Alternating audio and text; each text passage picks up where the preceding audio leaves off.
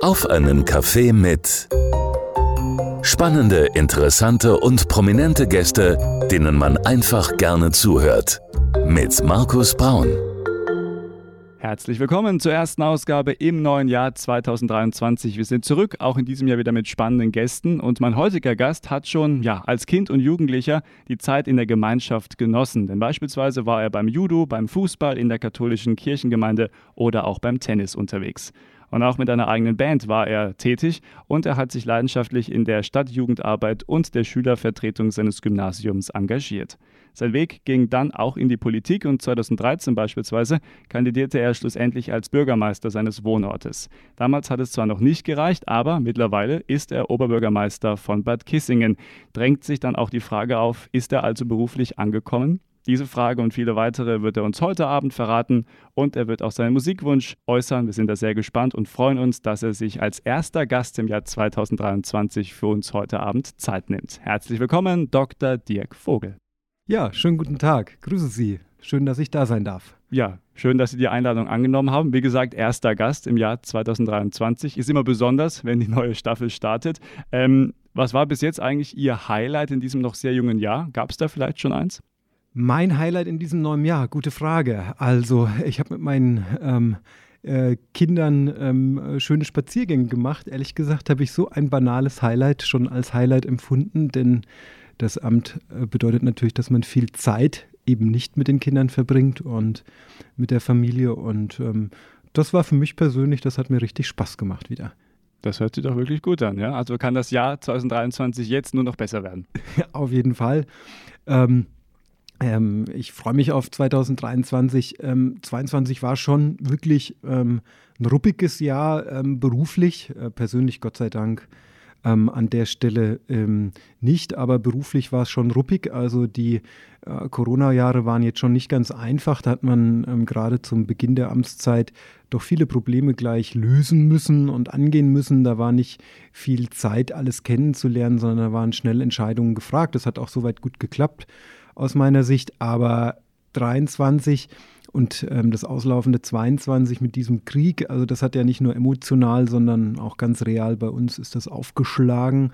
Und ähm, ich habe manchmal den Eindruck, das ist nochmal äh, deutlich problematischer, fast sogar als das, was wir mit Corona erlebt haben ähm, weil da ja Gott sei Dank das Ende in Sicht war und äh, das hat man jetzt eben nicht und dann tut es eben auf ganz viele Dinge einfach auch einwirken, diese Energiekrise, die damit ausgelöst wurde und dann stellen sich ganz viele Fragen an ganz vielen Ecken und Enden. Ja, das ist das, was ich als ruppig bezeichne, ja. Mein Gast heute bei Auf einen Kaffee mit, der Oberbürgermeister von Bad Kissingen, Dr. Dirk Vogel. Und gleich geht's richtig los am Freitagabend mit der ersten Ausgabe von Auf einen Kaffee mit.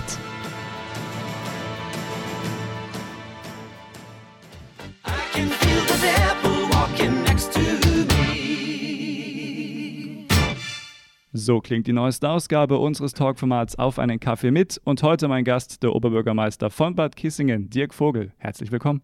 Hallo.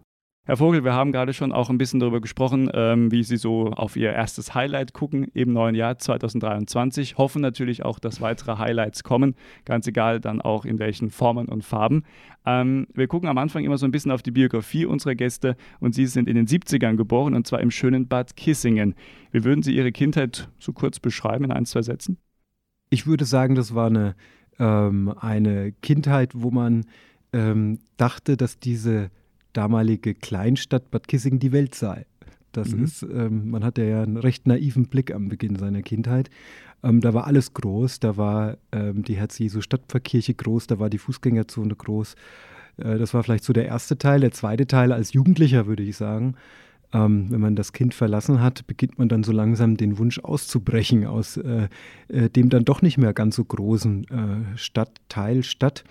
Und ähm, da erlebt man dann und versucht dann schon so langsam auszubrechen und in die, auch in die Region aufzubrechen, Richtung Schweinfurt-Würzburg, um mal was anderes zu erleben. Das sind, glaube ich, so die zwei Teile, in denen ich meine, mein Aufwachsen einteilen würde. Mhm. Lassen Sie uns mal drauf gucken. Äh, Sie haben auch schon gerade ähm, gesagt, also ja, Bad Kissingen aufgewachsen, in und um Bad Kissingen aufgewachsen, habe ich auch in Ihrer Vita gelesen. Äh, wie haben Sie Bad Kissingen damals vielleicht als ja, 10-, 15-jähriger junger Mann erlebt? Was waren da so besondere Eindrücke vielleicht auch? Ja, also wenn wir den Zehnjährigen nehmen, der, der zehnjährige ähm, Junge, ähm, der hätte wahrscheinlich ähm, einfach ein sehr intaktes Kleinstadtleben als ähm, besonders toll empfunden oder hat es als besonders toll empfunden. Man konnte viel machen. Ich habe damals ähm, zu dem Zeitpunkt ähm, stand natürlich Fußball ganz oben bei mir. Ähm, und ähm, da hat man dann so seine Hobbys gemacht ähm, oder nachgegangen. Am Hans-Weiß-Sportpark war unheimlich viel los. Da waren die Eltern dann dort, gemeinsam mit anderen Eltern, wo man eigentlich den ganzen Tag ähm, mit dem Ball am Fuß gegen die Wand geschossen hat und ähm, Fanta getrunken hat und die Eltern ja meistens dort in der Sportgaststätte gesessen haben oder dann irgendwelche Fußballspiele nachgeguckt haben. Also es war so ein intaktes Kleinstadtleben. Das war ja dann 87 in Westdeutschland, muss man ja noch sagen. Damals war ja auch die mhm. Grenze noch da. Da war ja auch ein, ähm, eine klare ähm, Einteilung. Damals war man ja nicht mitten in Deutschland, sondern am Rande von Westdeutschland. Mhm. Und ähm, das lief eigentlich sehr stabil und harmonisch und ähm, im Miteinander. So habe ich das, glaube ich, empfunden. Und später als 15-Jähriger, wo Sie es gerade sagen, damals ist man ja dann schon so ein bisschen äh, die Pubertät mittendrin oder vielleicht ja, mittendrin in der Pubertät. Da beginnt dann natürlich schon so, dann fängt man an, dann war äh, Fußball nicht mehr so wichtig. Ich bin dann Skateboard damals gefahren, habe damit begonnen und dann hat man ein bisschen äh, Musik gehört, Hip-Hop damals natürlich, äh, ähm, was damals aufkam. Und ähm, die amerikanische Kaserne war ja noch da. Also mhm. dadurch war immer der starke Einfluss. Natürlich auch hier Schweinfurt und in der Bad Kissing, in der ganzen Region war ja sehr stark die US-amerikanischen Soldaten noch präsent gewesen in großen Massen. Und das hat ja einen starken Einfluss seit jeher auf die Kultur und auch auf die Jugendkultur gehabt, die Amerikaner. Man hat ja damals dann auch noch Manöver gesehen. Und ähm, ähm, das war dann so der Punkt, wo man sich eben nicht mehr nur an diesem Kleinstadtleben vielleicht orientiert hat, sondern so ein Stück weit die große Welt vor allem gesehen hat und Bad Kissing langsam aber sicher so ein bisschen zum damaligen Zeitpunkt so ein bisschen langweilig wurde. Ähm, ich habe auch gelesen in Ihrer Biografie, Sie wollten dann auch mal ausbrechen, wollten auch mal andere Sachen sehen, haben Sie ja gerade schon selber kurz auch erwähnt. In der Einleitung habe ich auch gesagt, Sie waren noch mit einer eigenen Band unterwegs. Ähm, da hat sich auch die Frage aufgedrängt, hatten Sie irgendwie besondere Wünsche, Ziele, vielleicht auch in diese Richtung in Ihrer Jugend? Also vielleicht nur so die Klassiker, Rockstar, Popstar irgendwie oder was waren Ihre beruflichen Ziele als junger Erwachsener? Vielleicht auch dann kurz vor dem Abitur, 97 haben Sie Abitur gemacht? Ja, ist eine gute Frage. Also es ist ja ein bisschen paradox gewesen. Auf der einen Seite war ich ja in ähm, Bad Kissingen und in der Region dann mit der Band. Wir haben mit 17, 18 haben wir angefangen, 17, 18, 19, das waren so die Jahre ähm, in etwa, in denen wir dann Musik gemacht haben. Am Anfang eher dilettantisch. Später hat das alles ganz gut gepasst aus meiner Sicht. Ähm, da hat man dann so naiv angefangen. Damals gab es diese Rage Against the Machine, die es ja heute noch gibt, die man mhm. da mal gegründet wurde. Und da dachte man, das kann man ganz einfach nachspielen. Die Realität war natürlich eine andere. Da muss man schon ordentlich üben und das dauert auch. Und aber das war 1995, 96 darum. Und ähm, damals haben wir ja eine CD aufgenommen, 1995 in Würzburg, ähm, über dem damaligen Diskothek, die es, glaube ich, heute noch gibt, Labyrinth. Und das war natürlich schon eine große Nummer, eine CD zu haben, mhm. 1995. Also das gab es da nicht. Und es war auch aus meiner Sicht für die damaligen Verhältnisse eine ordentliche Qualität.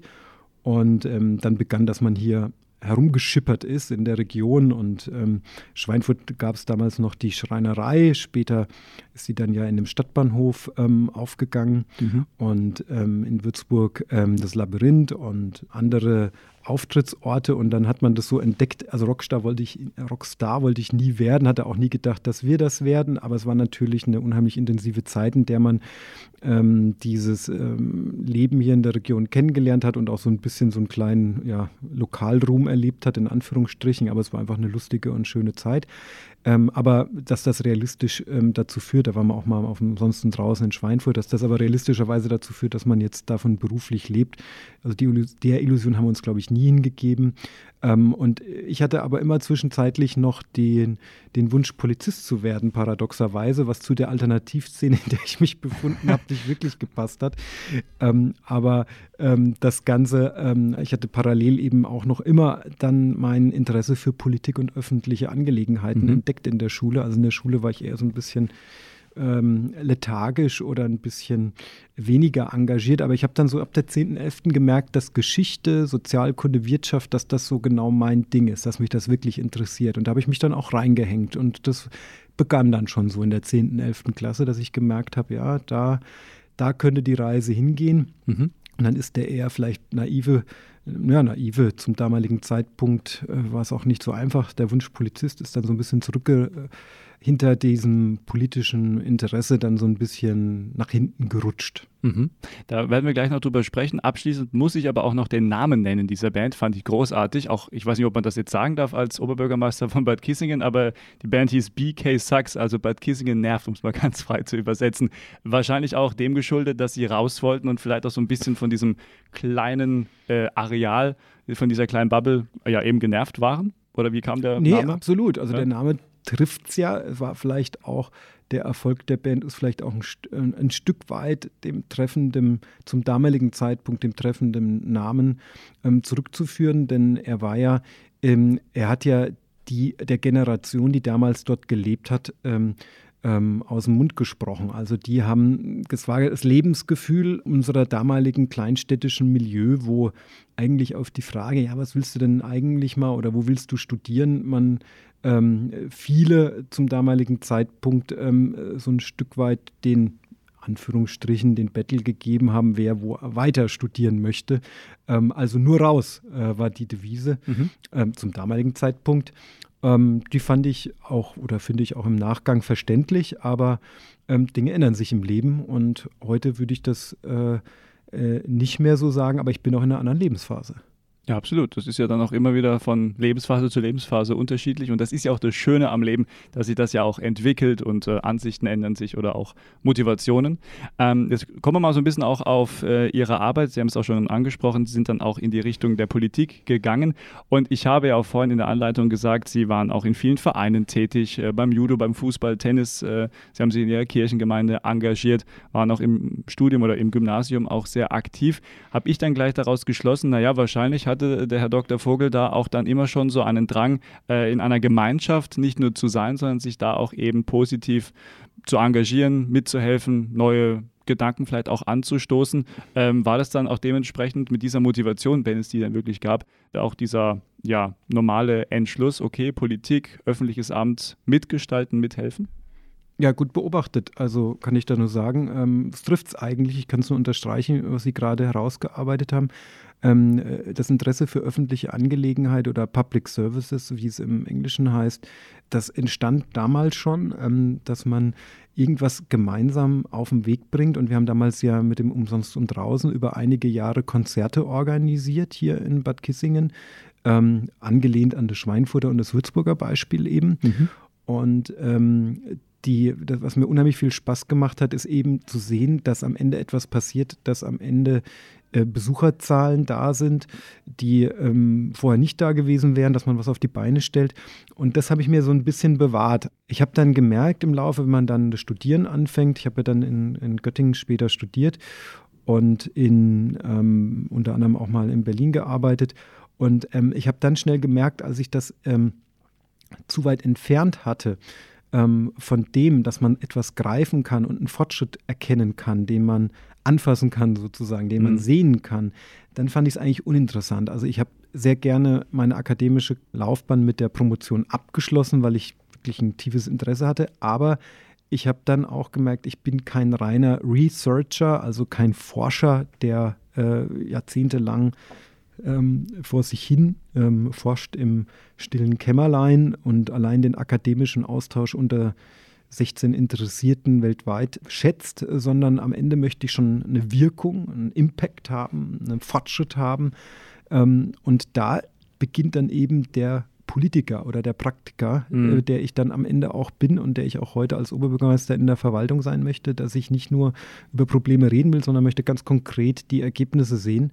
Und vielleicht ist das so die Verbindung in der Tat, wie Sie es gerade schön herausgearbeitet haben, zur damaligen Zeit, ähm, dass man als ähm, junger Mensch etwas bewegen wollte. Das setzt sich bis heute fort und mündet in eine ähm, anwendungs- und praxisorientierte Betrachtung und Handlungsweise. Wir gucken heute auf jeden Fall auch nochmal auf Ihre Arbeit, nun mittlerweile als Oberbürgermeister.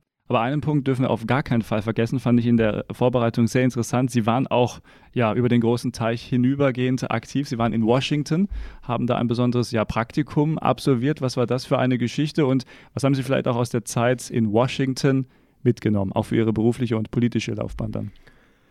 Ja, mich hat Amerika immer interessiert. Ähm, zunächst mal, weil ich da gesehen habe, wie die Politik dort kommuniziert, wie professionell vor allem sie dort kommuniziert. Und mir war klar, ich will mal da rüber, ich will mir das mal angucken, ich will mir da was aneignen. Und, ähm, ähm, und ich habe dann über die Berliner Zeit ähm, Kontakt über die deutsche Botschaft geknüpft, die wiederum ähm, einen Abgeordneten, James Oberstar war der Name, ein Abgeordneter, ein Kongressabgeordneter aus Minnesota, ähm, der ähm, in Europa gewesen, und, gewesen ist und dementsprechend affin war zu Europa und ähm, der dann einen Praktikumsplatz damals angeboten hat. Ähm, da bin ich dann 2001, also es war, ich sag mal so, das war so ein bisschen das alte Amerika wohl noch, ein Stück weit äh, vor den Anschlägen. Mhm. Ähm, bin dann da im März 2001 im kalten Washington gelandet und angekommen, total verschneit gewesen. Ähm, mein Englisch war auch nicht das Beste, okay. was ich aus der Schule mitbekommen habe. Ich habe Gott sei Dank damals in Göttingen noch vorher so Conversations gemacht mit anderen Amerikanern, um überhaupt mhm. ein bisschen Englisch mündlich sprechen zu können und bin da in, dann im Vorort von Washington in Virginia gelandet, wo ich mir vorher ein Zimmer organisiert hatte und habe schlussendlich dann das Praktikum dort angefangen am nächsten Tag mit meinem komischen Englisch ähm, in so einem Kongressbüro. Also das sind ja, gibt ja verschiedene, äh, der Kongress ist ja geteilt ähm, in, den, in die zwei Kammern, House of Representatives und ähm, den Senat. Mhm. Und ich war beim im House of Representatives beim Repräsentanten, ähm, der dann ähm, die haben relativ große Büros auch, diese Abgeordneten, im Gegensatz zum Bundestag. Die haben ja meist nur einen wissenschaftlichen Mitarbeiter. Mhm. Also so ein Senator hat da mal, das ist so ein, ich war nicht beim Senator, ich war beim ähm, Repräsentantenhaus, der hatte so circa 15, 20 Mitarbeiter, aber das sind schon, äh, sind schon Mittel, also sind schon für einen politischen ja. Betrieb ordentliche, ja. genau. Und so ein Senator, der hat mal 40, 60, 80 Mitarbeiter. Also das ist äh, auch viel Verantwortung. Genau, ja, also das ist schon anders.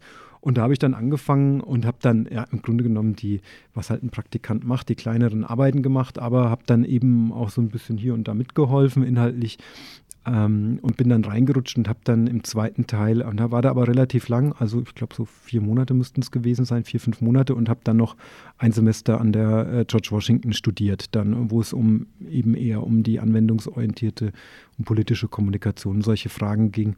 Äh, und das war nochmal sehr hilfreich, ja. Und war eine tolle Zeit, aufregend. Also ich war dann noch zwei Monate vorher auf dem, auf dem World Trade Center äh, vorher, im Juli. Ähm, okay. Ähm, 2001, also ganz verrückt, zwei Monate vorher, bevor ähm, die Anschläge gewesen sind. Und ähm, dadurch, dass ich so tief eingetaucht bin in, in dieses amerikanische Leben, ähm, Wohlgemerkt muss man immer sagen, Inside the Belt ähm, heißt so schön im Amerikanischen. Also the Belt ist eigentlich ein Schimpfwort im, im Amerikanischen schon damals gewesen. Ähm, das war so die Käseglocke in Washington, mhm. dem, der man immer unterstellt hat. Ähm, war natürlich ein toller Einblick, ja. Also da ist wirklich Weltpolitik, die da stattfindet. Mhm. Nicht wie in Berlin, ähm, schon gar nicht wie in, äh, ich war auch in Hessen einige Jahre, wie in Wiesbaden oder wie in München oder wie in Würzburg oder Bad Kissingen, da merkt man wirklich, da weht äh, der weltpolitische Wind, da kommt dann mal ein Palästinenservertreter rein und dann ist man israelischer General und ah. das ist schon, ist schon eine verrückte Sache. Ja, ja, das ist dann so auch eine eigene Welt, wie Sie schon an, ansprechen. Ich glaube, dieses Klischee oder dieser Vor, dieses Vorurteil, dass die in Washington, die sind in einer ganz anderen Hemisphäre unterwegs als jetzt das normale amerikanische Volk, gibt es ja doch durchaus immer noch.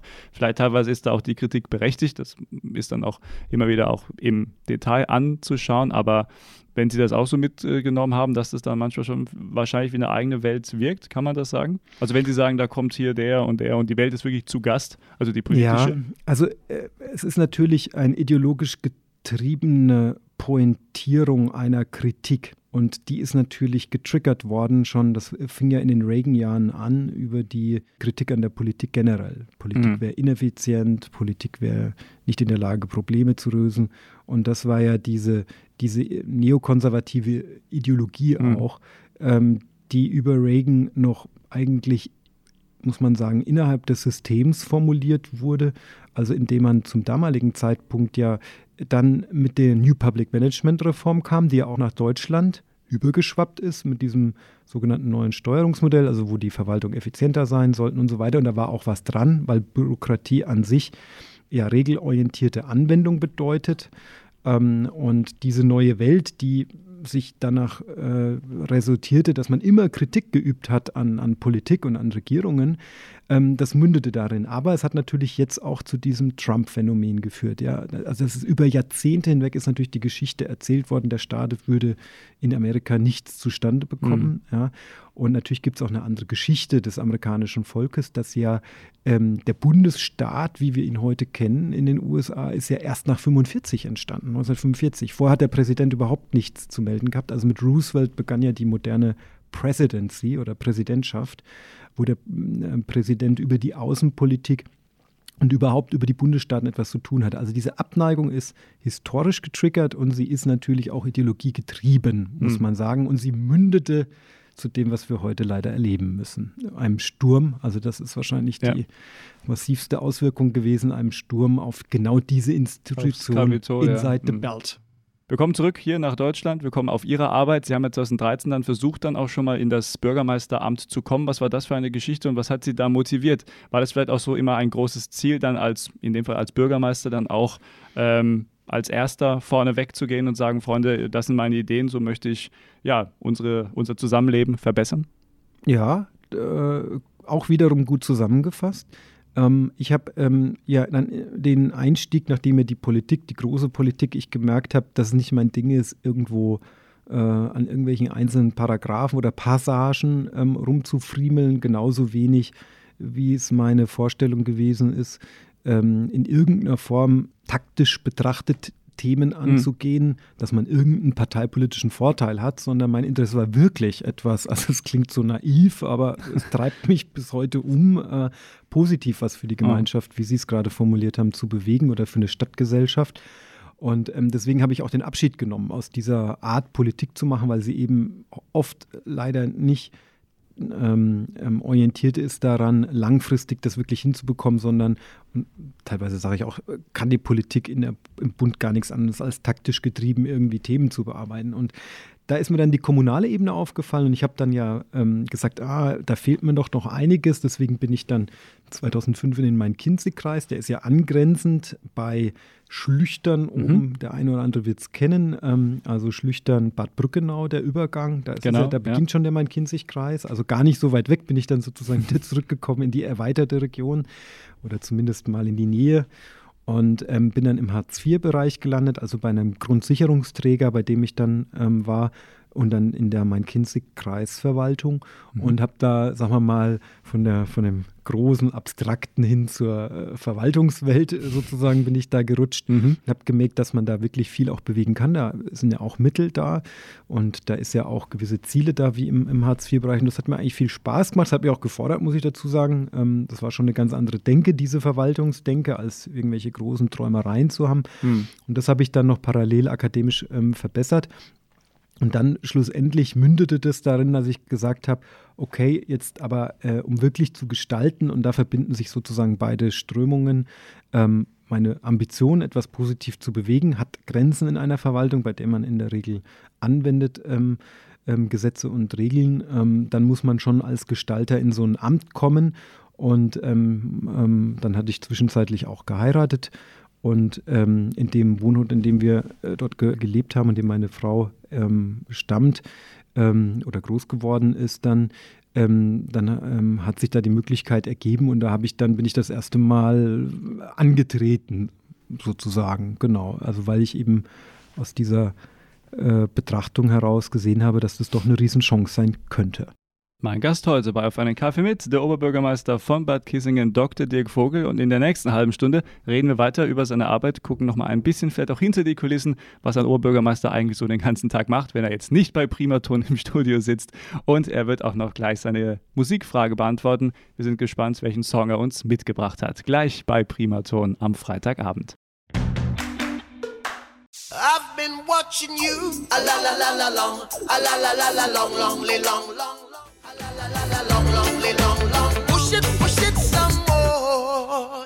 Wir sind noch mittendrin in der neuesten Ausgabe unseres Talkformats Auf einen Kaffee mit am Freitagabend und heute der erste Gast in diesem Jahr, der Oberbürgermeister von Bad Kissingen, Dirk Vogel. Schönen guten Abend. Hallihallo, schönen guten Abend. Schön, dass Sie noch da sind. Wir kommen jetzt zu unserer Genussfrage Musik und äh, da dürfen Sie jetzt Musikredakteur gleich spielen und einen Song der Region Main-Rhön präsentieren. Vorher aber mal ganz generell die Frage, was bedeutet Musik in Ihrem täglichen Leben, in allen möglichen Facetten? Also Musik ist ähm, für mich immer wichtig gewesen und ähm, ähm, Musik finde ich unheimlich spannend, ähm, ähm, weil sie ja einen auch irgendwie manchmal, wenn man Stress hat, zum Beispiel abends, wenn ich im Oberbürgermeisterbüro sitze und muss dann noch weiterarbeiten, weil es einfach auch recht lange ähm, Stunden sind und ich gucke immer, dass ich das äh, Paperwork noch abends wegbekomme. Und dann mache ich mir oft bei Routinearbeiten also die man so nacheinander erledigen kann, ah. ähm, ohne dass man sich vertieft konzentriert Musik an. Und da ist Musik dann so der Treiber, nochmal den letzten Rest geben zu können auf der Arbeit. Okay, und welches Genre hören Sie dann gerne oder welche Künstler motivieren Sie vielleicht dann auch? Ähm, also es darf nicht so aufregend sein, äh, wenn es diese Situation ist. Ähm, ich habe in letzter Zeit so ganz gerne so Sachen wie auch so Jupiter Jones oder mhm. Bosse oder ähm, obwohl es natürlich schon sehr populär ist, aber ich höre sie schon lange. Ich habe sie auch mal 2005 in Wuhlheide in Berlin gesehen. Coldplay, finde ich, ist, da hat, hat ja, wirklich ganz Band, gute ja. Mhm. Hymnen, muss man einfach zugestehen. Oder Snow Patrol, also das sind so Sachen, äh, die ich dann gerne höre. Okay, das klingt doch schon mal äh, sehr interessant, sehr breit aufgestellt. Und Bosse ist schon das richtige Stichwort, haben Sie im Vorgespräch auch gesagt. Sie würden gerne einen Song von ihm hören und auch dann für unsere Hörer spielen. Äh, warum Bosse und welchen Song hören wir gleich? Ja, also äh, Bosse, finde ich, ist ein toller Künstler, ähm, der komischerweise aus meiner Sicht, wenn ich ihn so sehe, äh, denke ich immer, mh, hm, der ist eigentlich, mit dem habe ich gar nichts zu tun, aber die Texte komischerweise, die kann ich sehr gut nachvollziehen. Und dieser mhm. Text oder von diesem Lied insbesondere, weil wir jetzt gerade auch so viel über die Vergangenheit gesprochen haben, würde ich eben Hallo Hometown ähm, vorschlagen, ähm, weil der doch so schön, den habe ich auch manchmal gehört, so in Wahlkampfzeiten, als ich hierher gefahren bin, um Veranstaltungen zu machen und äh, meine Frau hat mir den mal vorgeschlagen und ich finde wirklich, der passt echt gut. Dann dürfen Sie jetzt auch gerne die ganze Region Main-Rhön vorbereiten als Radiomoderator, heute auch Premiere und den Song selber anmoderieren. Bitteschön. Ja, liebe Hörerinnen und Hörer, Hallo Hometown von Bosse. Ähm, vielleicht sind Sie nicht in der Region geboren worden und haben Erinnerungen an die Stadt, in der Sie aufgewachsen sind. Dann hören Sie diesen Song und ich freue mich auf Ihre Gedanken, die Sie dazu haben werden.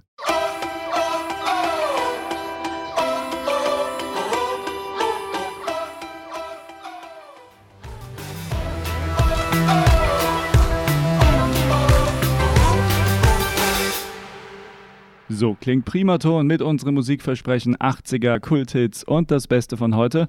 Und dieser Song, gerade von Bosse gehört, das ist der Musikwunsch meines Gastes und zwar der Oberbürgermeister von Bad Kissingen, Dr. Dirk Vogel. Hallo. Hallihallo. So langsam neigt sich die Zeit dem Ende zu. Erstmal vielen Dank, dass Sie hier waren. Herr Dr. Vogel. Äh, kommen Sie gerne wieder. Ich glaube, Sie haben noch viele spannende Geschichten zu erzählen. Also da können wir gerne dann irgendwann wieder mal anknüpfen und einfach weiterreden.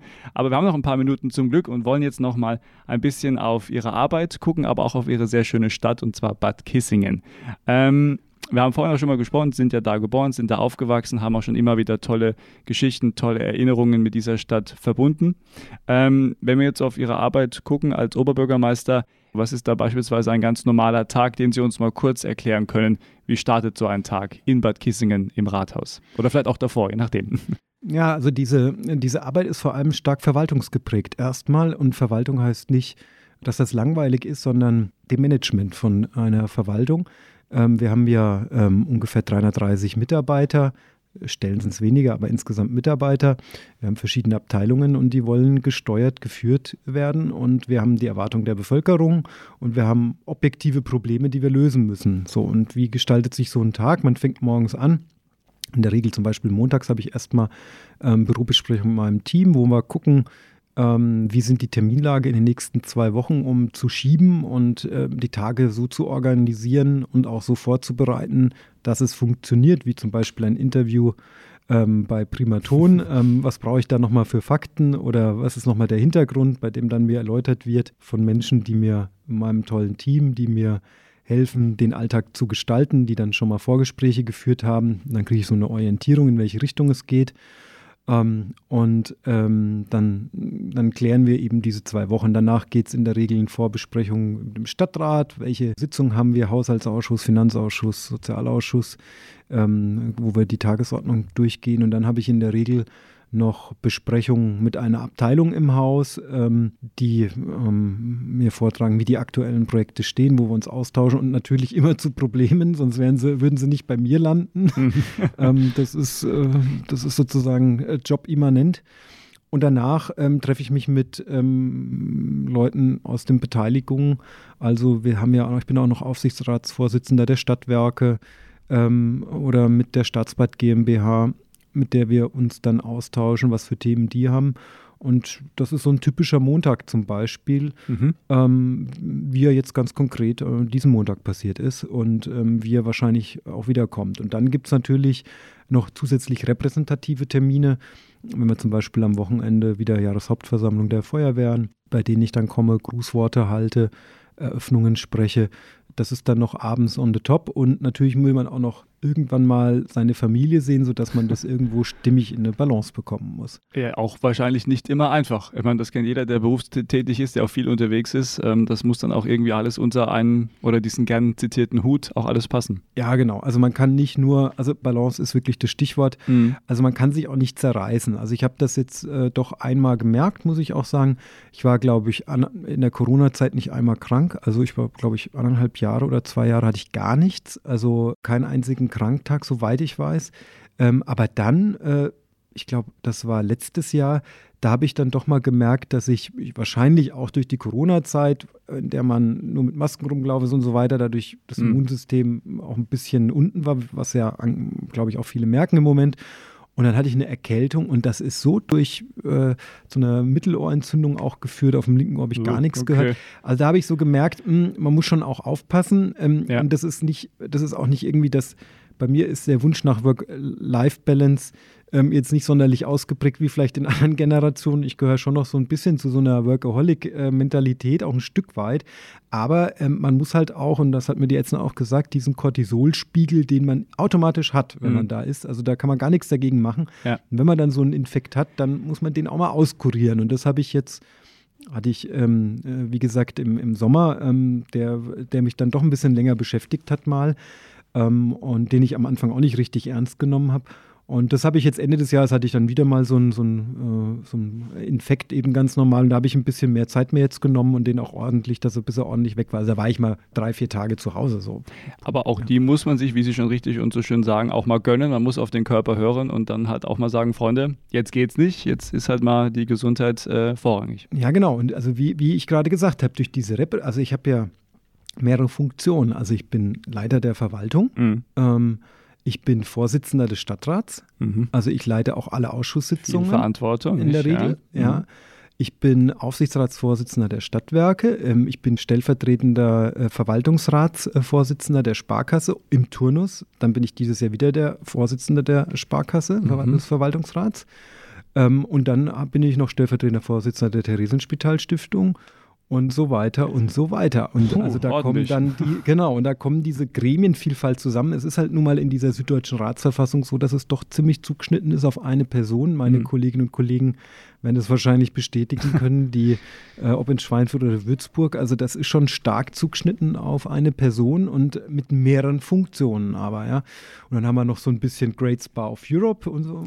Und das sind so ja. Themen, wo man auch präsent sein muss. Da bin ich ja auch wieder in diesem Board dieser, dieser, dieser Bürgermeister. Und dann beginnt natürlich die permanente Schiebung und Prioritätensetzung. Mhm. Sehr schön, dass Sie auch dieses Thema jetzt auch schon selber aufbringen. Ich meine, das ist ja auch das Thema letztes Jahr gewesen, Mensch Bad Kissingen jetzt in dieser UNESCO-Welterbeliste. Ähm, macht doch ungemein stolz, oder? Ja, auf jeden Fall. Wir sind da sehr stolz drauf. Wir Kissinger sind ja sowieso stolz und Kissingerinnen Zu Recht auch, ja. sowieso stolz auf unsere Stadt, ja. Ähm, wir, es wird zwar immer so ein bisschen gegrummelt auch, der Kissinger, er, ich meine, das ist so dieses Fränkische, ne? nichts gesagt ist gelobt genug, ne? Passt ähm, schon, reicht dann Passt schon, ja, genau. ähm, und, ähm, aber wir sind da schon stolz auf unsere Bauten und auf unsere Geschichte und mhm. aber natürlich die Herausforderung und auch mein Job ist es aus meiner Sicht, dass wir das nicht nur historisch sehen müssen, wir müssen es auch äh, für, als Kraft für das Jetzt nutzen, wir müssen vieles auch modernisieren, ja, mhm. müssen wir nicht drum rumreden, wir sind ähm, sehr stark in vielen Bereichen, aber in vielen Bereichen sind wir auch ähm, ein bisschen tradiert und da müssen wir auch vorwärts schreiten, damit wir die Marktchancen nutzen, weil ich glaube, die Megatrends ähm, sprechen eher für als gegen Bad Kissingen. Also auf jeden Fall auch ein wichtiger Punkt, den man nicht vergessen darf bei aller Schönheit und bei aller Tradition, die auch in Bad Kissing auf jeden Fall zu finden und auch zu sehen ist. Ich meine, wenn man so durch den Kurpark läuft, denkt man sich, Mensch, wer hier schon alles auch gelaufen ist. Äh, also die Liste ist ja unendlich lange und äh, sehr prominent auch. Ähm, viele Themen könnten wir aufgreifen. Ein Thema, was wir auf jeden Fall aufgreifen sollten, ist das Thema Bahnhof Bad Kissingen. Auch letztes Jahr ein großes Thema. Äh, nochmal kurz erklärt für den Hörer, der das nicht so wirklich mitbekommen hat. Was war da nochmal der Grund und was war auch die Motivation zu sagen, dieses Gebäude, dieses Bahnhofsgebäude, das brauchen wir unbedingt? Ja, also Bahnhof Bad Kissingen ist, ähm, wir sind ja als ähm, Bad Kissingen als Typus einer bedeutenden Kurorts in Europa anerkannt worden. Und zu diesem ähm, zu dieser Anerkennung gehören bestimmte Zonen, also Property-Zonen und Buffer-Zonen sogenannte, in denen bestimmte Gebäude stehen, die in besonderer Weise für dieses Phänomen des Kurwesens stehen. Mhm. Und dazu gehört eben dieser Bahnhof unter anderem. Ähm, dort gibt es ja ein Fürstenzimmern, wo man weiß, dass zum Beispiel ähm, äh, Bismarck dort, ähm, bevor dann dieser Zug kam, der ihn wieder nach Berlin gefahren hat, ähm, gewartet hat. Ähm, man kennt dieses Gebäude ähm, was ähm, dort angelegt ist. Ähm, das ist eine wichtige Funktion des Ankommens im Kurort des damaligen Ze ähm, zur damaligen Zeit gehabt hat. Damals ist ja die Bahn das neue hippe hm. ähm, mhm. Verkehrsmittel gewesen. Also es steht in besonderer Weise für dieses Kurwesen. Und ähm, es gab dann, ähm, die Deutsche Bahn hat dann den einfach zum Verkauf angeboten. Ähm, sie wollten einfach schlicht verkaufen. Also das war auch die Politik ähm, der Deutschen Bahn, einfach Bahnhöfe zu verkaufen. Und ich habe dann gesagt, also bitte so nicht, liebe Freunde. Ähm, vielleicht habe ich auch ein anderes Wort gewählt, aber ähm, ähm, welches ich, das wohl sein könnte, ja, ja kannst du mir vorstellen. Nein, ähm, aber ja. und ähm, aber nee, ich bin wirklich sehr froh. Ich habe dann einen Brief an den Herrn Huber geschrieben, ähm, den zuständigen DB-Vorstand, mhm. mit der Bitte wirklich, und das war wirklich eine Bitte, bitte verkauft das nicht einfach kalt, sondern wir müssen es gemeinsam weiterentwickeln. Ja, wir müssen gemeinsam den Bahnhof in die Zukunft, in die Gegenwart und in die Zukunft führen, die Gegenwart holen und in die Zukunft führen, weil er sieht ja nicht ideal aus in manchen Ecken.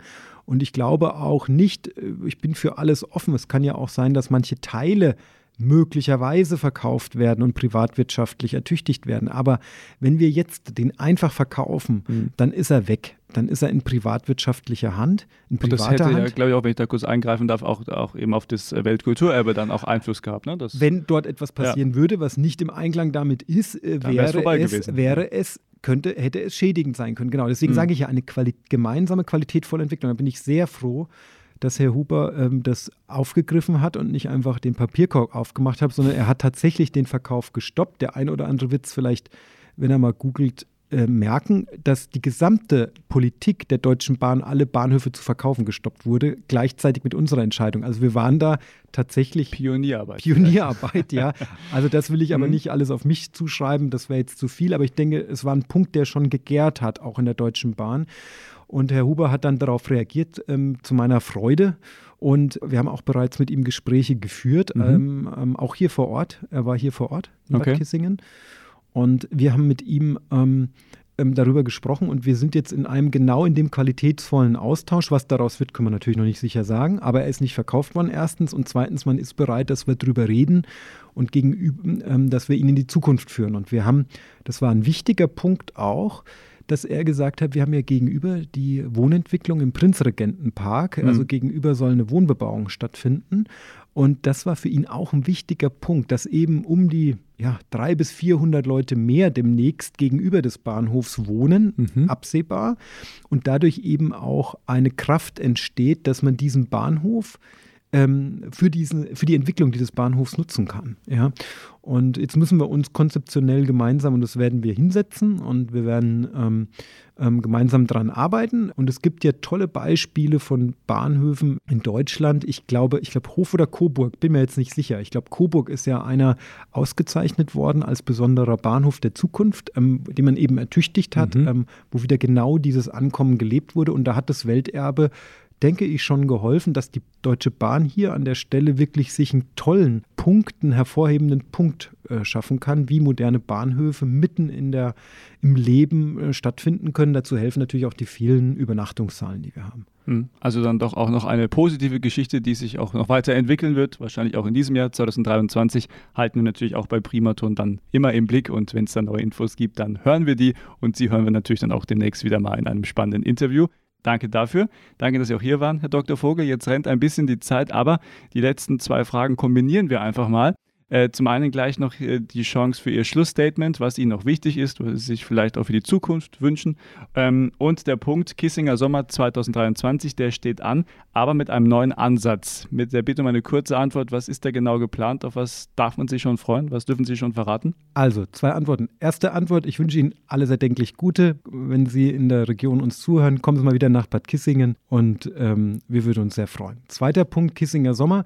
Wir haben ja einen tollen neuen Intendanten, der letztes Jahr sein erstes Festival hatte, dieses Jahr das neue. La Dolce Vita ist das Themenmotto dieses Jahr, mhm. ähm, in Anlehnung eben an Italien und auch die Verbindungen, die wir haben. Und was wir dieses Jahr geschafft haben, wir haben gesagt 2020, wie geht es weiter mit dem Kissinger Sommer? Da hatten wir ein Motto und haben gesagt, wir müssen inklusiver werden. Also es müssen mehr Menschen sich zur Klassik und auch niedrigschwelliger zur Klassik hingezogen fühlen mit diesem tollen Festival, das wir haben. Mhm. Und wir haben ähm, unter anderem kostenfreie Konzerte ermöglicht. Also wir haben am Sissi-Denkmal haben die äh, Wiener äh, Philharmoniker ähm, mhm. gespielt, für jeden kostenfrei. Also gerade in der Region große Botschaft, gucken sich das Programm an und vielleicht macht das Geschmack auf mehr, um danach irgendwann auch ins Konzert reinzugehen.